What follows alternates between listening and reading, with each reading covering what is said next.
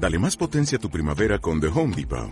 Obtén una potencia similar a la de la gasolina para podar, recortar y soplar con el sistema OnePlus de 18 voltios de Ryobi desde solo 89 dólares. Potencia para podar un tercio de un acre con una carga. Potencia para recortar el césped que dura hasta dos horas. Y fuerza de soplado de 110 millas por hora. Todo con una batería intercambiable. Llévate el sistema inalámbrico OnePlus de 18 voltios de Ryobi. Solo en The Home Depot. Haces más. Logras más. Cuaderno de podcasting. Página especial. Podfaith.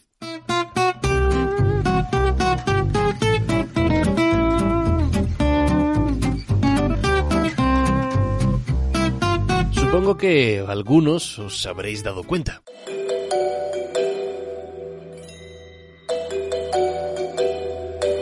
Este podcast se publica cada dos semanas, cada dos martes concretamente, y hace unos días tocaba nuevo episodio de este cuaderno de podcasting y no publiqué.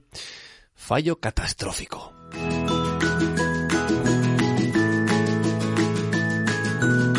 ¿Por qué no publiqué? Por un motivo sencillo, porque no me daba tiempo. Afortunadamente este inicio de año 2020 está trayendo muchos futuros proyectos a Yes We nuestra productora de podcast. Y no se engañaré, el cuaderno de podcasting ha sido el reclamo que ha iniciado algunos de ellos. Y eso está guay, tenemos mucho trabajo, la verdad, estamos contentos, pero tener mucho trabajo implica tener menos tiempo disponible.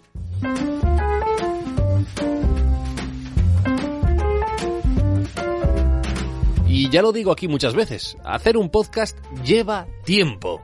No es solo sentarse y ponerse a hablar, hay que documentarse, contactar con posibles invitados, hacer la grabación en sí, editar el resultado, publicarlo, moverlo en redes.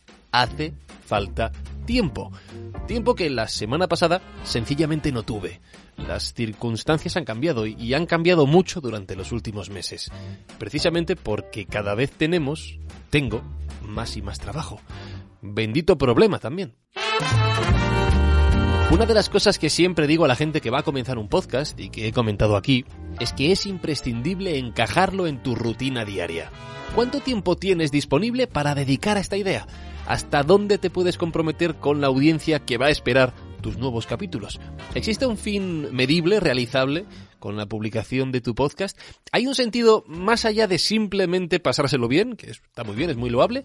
Porque al principio todo es muy bonito, pero a medida que pasa el tiempo las circunstancias cambian, tu vida personal cambia, hay semanas en las que no estás disponible, simplemente se complican más de la cuenta, y lo que al principio parecía muy bonito puede llegar a, a convertirse en una molestia, en, en una carga, en un compromiso al que no llegamos y que sigue estando ahí.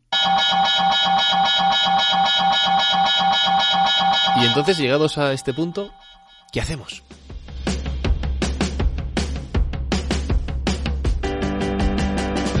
La primera reacción habitual es pensar, bueno, no, no pasa nada, lo, lo publico mañana, o la semana que viene. O decir, bueno, si no llego a hacerlo cada semana, pues lo hago cada dos, ya está. Un comportamiento muy típico de la radio es algo del estilo, bueno, cojo los mejores momentos de los episodios que ya he publicado, que hay muchas cosas chulas que, que la gente no ha escuchado y merecen mucho la pena. Si llegamos a este punto, es mejor darse cuenta del problema que tratar de poner parches. Y es lo que ahora me está ocurriendo a mí con este cuaderno de podcasting, que me gusta, que me encanta, pero que sencillamente no llego. Mi ritmo diario ha cambiado desde que comencé este proyecto hasta el día de hoy.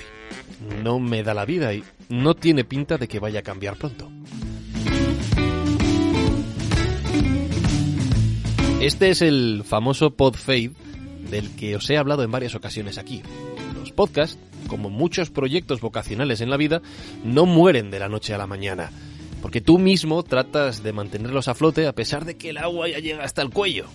Una semana llegamos tarde, otra semana fallamos, simplemente reducimos el ritmo a ver si así podemos, pero perdemos la dinámica. Nosotros como productores y también los oyentes a la hora de acordarse de que estamos ahí.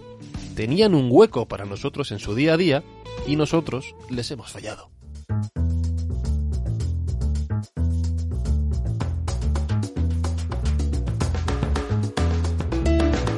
¿Qué solución tiene esto?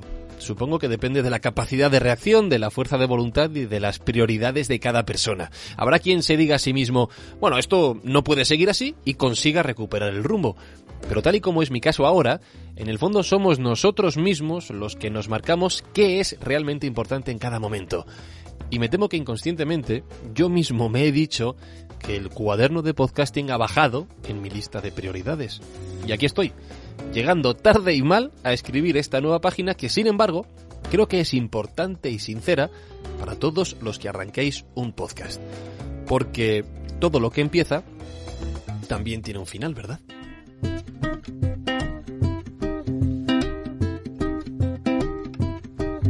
Dicho esto, ¿qué voy a hacer con este cuaderno que ya tiene tantas páginas escritas? ¿Qué hago con todo lo recopilado ya aquí? Bueno, lo, escrito, escrito está. Eso ya no se va a borrar. Aquí se queda. ¿Voy a seguir escribiendo páginas? Sí, sí, de hecho esa es la, la, intención. De hecho, tenía un plan de contenidos de aquí a final de temporada que, claro, ahora se me ha ido un poco al traste. Prometí una página sobre podcast en formato tertulia y la tengo a, a medio hacer. Solo necesito tiempo para terminarlo. Ese y todos los que tengo pensados de aquí al verano. ¿Y después del verano qué? Pues después del verano veremos. No, no sé si seguiré, la verdad, y de hacerlo supongo que no será con la misma fórmula. Pero las ganas de seguir compartiendo lo que aprendo en este cuaderno siguen estando ahí.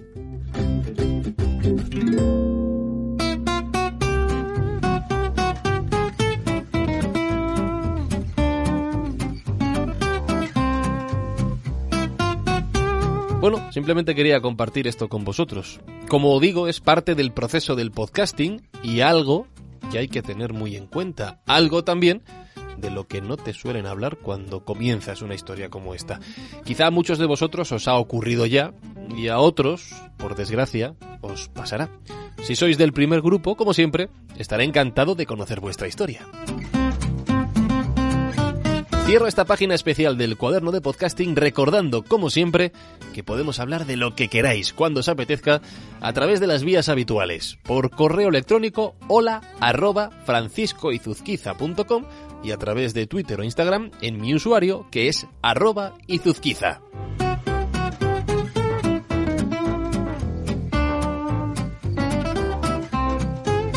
Querido cuaderno de podcasting, hasta la próxima página que espero llegue pronto.